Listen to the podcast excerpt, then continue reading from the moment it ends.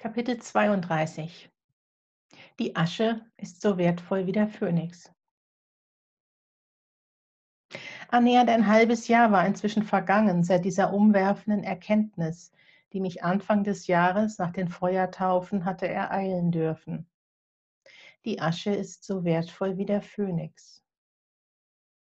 Mit jedem weiteren Tag, an dem ich mich dem Ultimatum der Bank, der angeblich letzten Zahlungsaufforderung näherte, galt es, diese Erkenntnis nicht nur innerlich als wahr anzusehen, sondern sie wahrlich zu leben. Alles, was mir das System im Außen an Schwierigkeiten androhte, würde ich es annehmen, mich in meinem Selbstwert und inneren Reichtum unangetastet erkennen und für diese Überzeugung jedwedes Ereignis auf mich zukommen lassen können?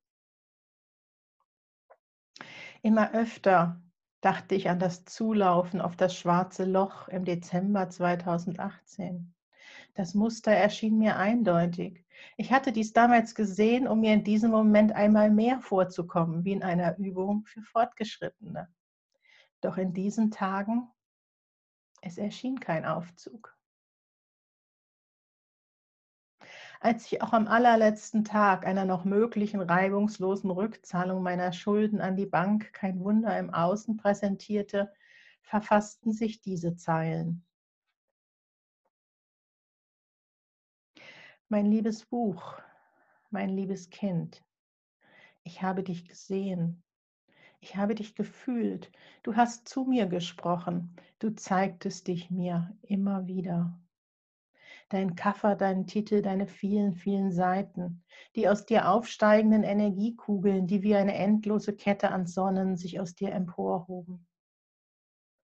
Ich sah dich viele Male in den Bestsellerregalen der Buchläden stehen.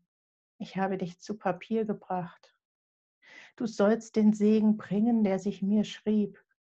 Ich habe dich greifbar gemacht. Dabei habe ich nicht nur dich in die Welt geholt, sondern auch mich so viel mehr von dem, wie ich gemeint war, gemeint bin.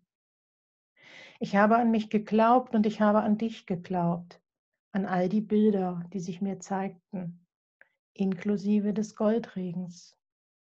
Wo bist du? Die Botschaft ist stark. Auf dem Seelenweg wird es dir an nichts mangeln. Der Seelenweg bringt dich in ein Gefühl der Erfüllung, das mit nichts zu vergleichen ist. Das, was ich mit dir gewann, kann mir keiner nehmen. Doch glaubwürdig sollte sie ebenfalls sein, diese Botschaft, sicher und glaubwürdig, um zum Umdenken aufzurufen und zum Folgen aufzurufen. Ich ging den Weg bis zur letzten Sekunde. Ich glaubte an mich und an dich und an die Worte, die aus der geistigen Welt durch mich auf das Papier flossen. Es gibt nichts zu bereuen, selbst ohne den Goldregen im Außen. Ich habe mich mir geschenkt. Und damit beende ich im Außen dieses Experiment auch gerne als Asche. Denn das gehörte zu den großen Erkenntnissen. Die Asche ist so wertvoll wie der Phönix. Ich kann wieder aufstehen, ich weiß es. Doch warum ist es nötig? War das so geplant? Über das Geld wird man dir glauben. Das war die Prophezeiung. Ebenso wie ich werde nicht mehr müssen. Und nun soll ich mich tatsächlich aus diesem Sumpf herausfühlen müssen? Ich bin bereit, das Experiment als Asche zu beenden, weil ich Gold bin.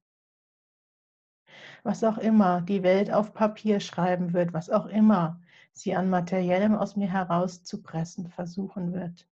Ich bin Gold. Und du bist das Buch, das ich sah. Wie wird der Weg aussehen, bis wir dich wirklich im Regal platzieren werden? Wann ist dies vorgesehen? Das Universum wollte es geschrieben sehen, doch nun sehe ich den nächsten Schritt nicht. Ich sehe die Ressourcen nicht für das finale Gebären. Es fühlt sich aber auch nicht eng an. Es fühlt sich noch immer weit an. Nicht leicht, aber weit. Ich bin die Schritte gegangen, alle, die mir gezeigt wurden, alle, die ich erspüren konnte. Und nun? committed to flow.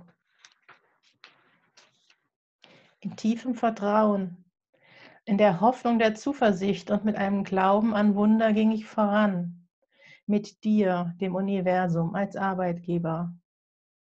Was hast du für mich vorgesehen? Was habe ich für mich vorgesehen? Ich wähle den Phönix. Ich bin bereit zu scheinen. Was willst du?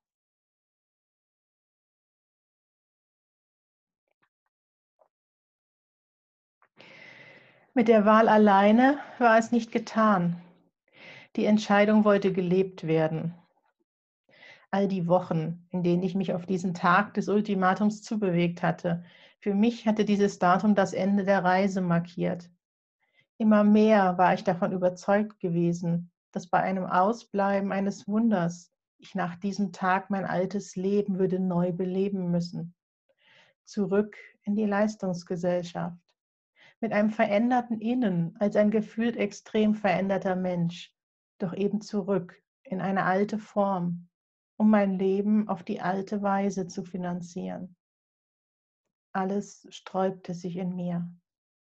Wie konnte es sein, dass ich derart gegen meine Überzeugung würde handeln müssen?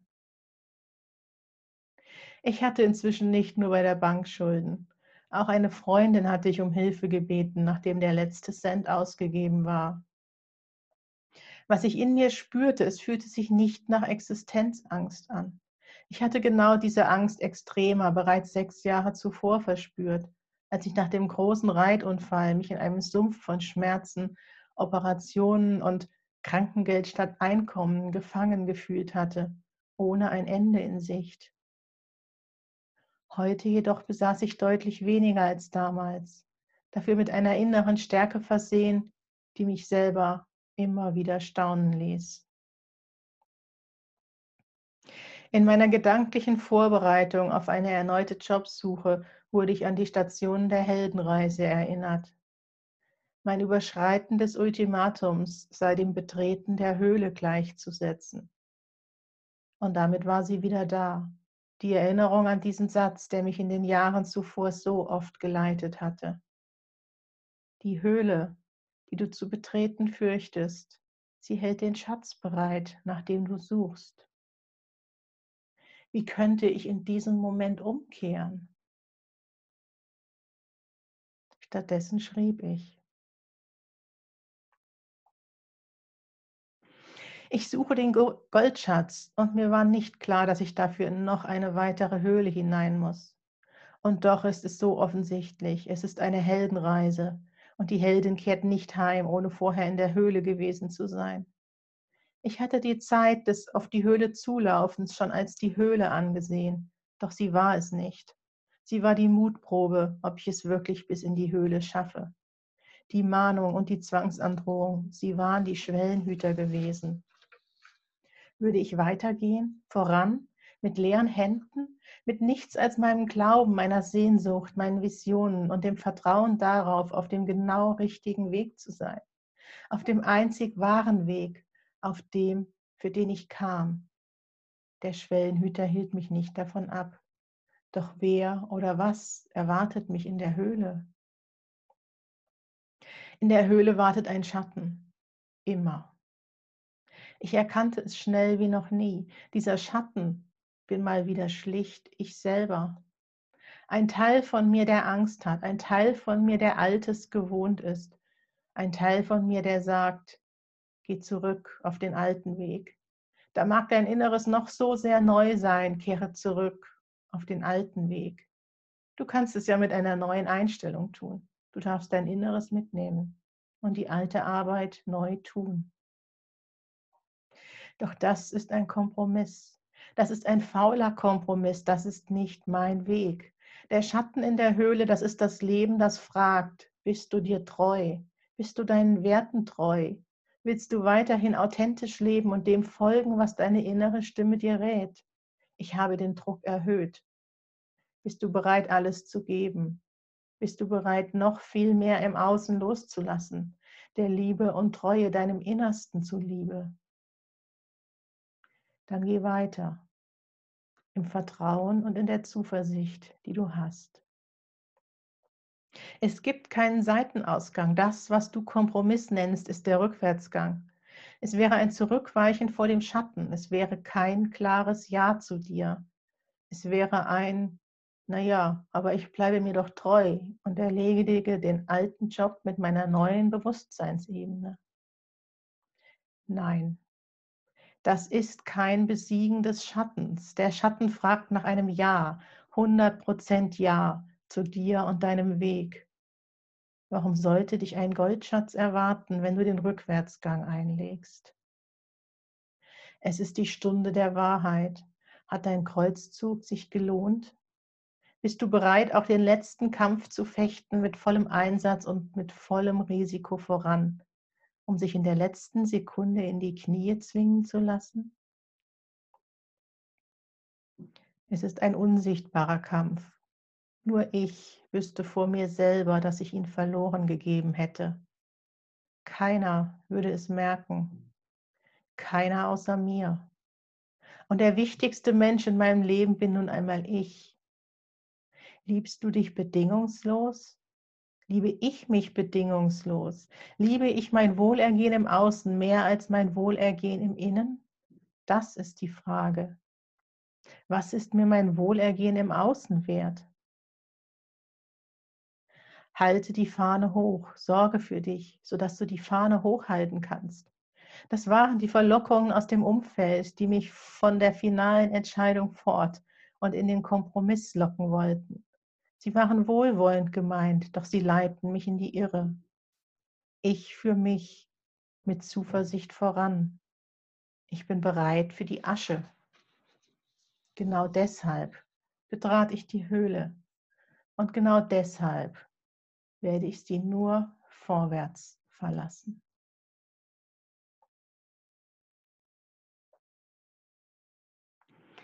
Damit war eine erneute Entscheidung gefallen.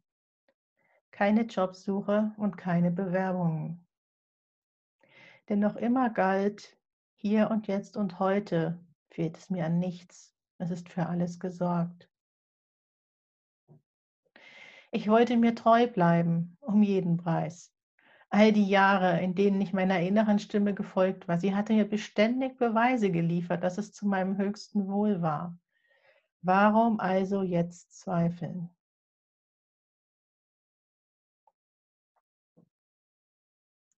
Wenige Tage nach dem Ablauf des Ultimatums vernahm ich diese Worte. Ich bereite vor dir einen Tisch im Angesicht deiner Feinde. Bei allem Präsentsein dieses Psalms 23 über inzwischen ein ganzes Jahr hinweg, es war all die Monate immer nur meine Version der ersten Zeilen gewesen, die ich in mir trug. Mir wird nichts mangeln. Der reich gedeckte Tisch als Sinnbild der Fülle, diese Worte erschienen mir nun genau in den Tagen, als der Feind, das alte, das Angst einflößen wollende, gefühlt direkt vor der Tür stand. Ich für mich, mit Zuversicht voran. Ich spürte es in Momenten wie diesen überdeutlich. Für mich war ein weiterer Fahrstuhl geplant. In diesem Leben eines Wechselspiels von Ursache und Wirkung hatte ich zwar auf der menschlichen, auf der sichtbaren Ebene die Ursache für genau diese Drohung gesetzt, auf der geistigen Ebene jedoch hatte ich mich auf meine innere Stimme, auf meinen Seelenplan verlassen und damit die Ursache gesetzt, dass dieser sich auch in den nächsten Schritten umsetzen würde. Und diese nächsten Schritte waren Fülle und Reichtum, Liebe und Gesundheit, Verbundenheit und Mitgefühl. All das, was ich in mir gefunden hatte und bereit war, es im Außen zu leben, durch ein einfach nur Sein. Im Vertrauen und im Wissen darum, dass die kosmischen Gesetze die einzig wahren sind, die keine menschliche Macht überschreiben kann und schon gar keine, die auf Angst, Kontrolle, Sicherheitsdenken und Bestrafung aufbaut. Die göttliche Kraft fließt durch jeden von uns, der bereit ist, sie fließen zu lassen. In Hingabe und Demut und einem Vertrauen an das große Ganze ging ich weiter, Dieses große Ganze, das Alleine, das immer auch das Wohl des Einzelnen im Sinn hat, weil alles und jeder Gott ist und seine Liebe grenzenlos.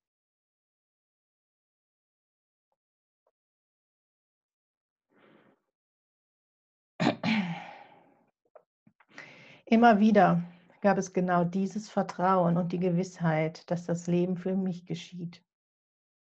Immer wieder gab es aber auch Zweifel. Der Mensch zweifelte, ob des Irrsinns dieses Weges. Verstand und Ego jaulten wiederholt auf und wollten Kontrolle und Sicherheit, noch immer und immer wieder. Doch die Sicherheit, die ich auf Seelenebene gefunden hatte, sie war einfach stärker. Die Worte meiner Seele aus der Rückverbindung waren tief verankert. Damals, als sie sagte, du wirst manchmal das Gefühl haben, dass du den Weg nicht siehst, nicht das große Ziel. Du kannst immer nur einen kleinen Schritt gehen, dafür wird immer genug Licht da sein. Dein Verstand mag diesen einen Schritt nicht verstehen, mag ihn anzweifeln, weil er das Ziel nicht kennt und nicht weiß, ob der Schritt wirklich gut ist. Er mag unlogisch erscheinen. Mitmenschen mögen ihn ebenfalls anzweifeln. Aber dein Gefühl, was in Wahrheit meine Stimme ist, wird dir sagen, dass es so passt, dass der Schritt richtig ist, egal wo er hinführen mag. Es kann nur gut sein, denn ich kenne den Weg und ich würde dich niemals irgendwo hinführen, wo es am Ende nicht gut für dich, für uns ist. Aus eben dieser Seelenebene heraus, mit der ich spätestens seit meiner Reiki-Meistereinweihung so unglaublich viel tiefer verbunden war, hatten sich mir bereits 2018 auch eben diese Worte geschrieben. Ich fühle mich reich beschenkt. Ich bin reich beschenkt. Hier und jetzt und heute ist alles im Überfluss vorhanden. Ich fühle mich reich beschenkt, weil ich mich reich beschenkt habe mit mir, meiner Liebe, meinem Mut, meinem Ja zu mir. Ich für mich ging mit Zuversicht voran. Ich habe mich mir geschenkt das ist das Wertvollste, das es gibt. Reich beschenkt gebe ich mich nun in die Welt. Auf meiner wahren Habenseite stehe ich, steht das Universum, steht alles, was ist.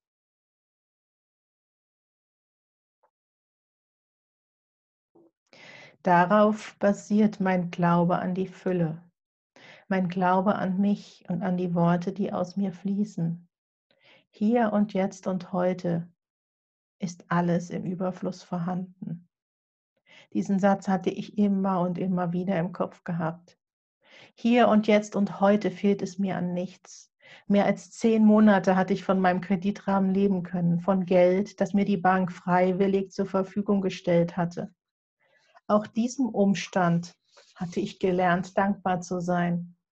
Dankbarkeit dafür, dass es Banken und Kredite gab, die mir das Leben und Erleben des letzten Jahres ermöglicht hatten. Wie sehr würde ich meinen Glauben an Fülle halten können? Wie sehr wäre ich bereit, den Beweis zu erbringen, dass Mangel eine Illusion ist? Nirgendwo mehr als auf dem Seelenweg.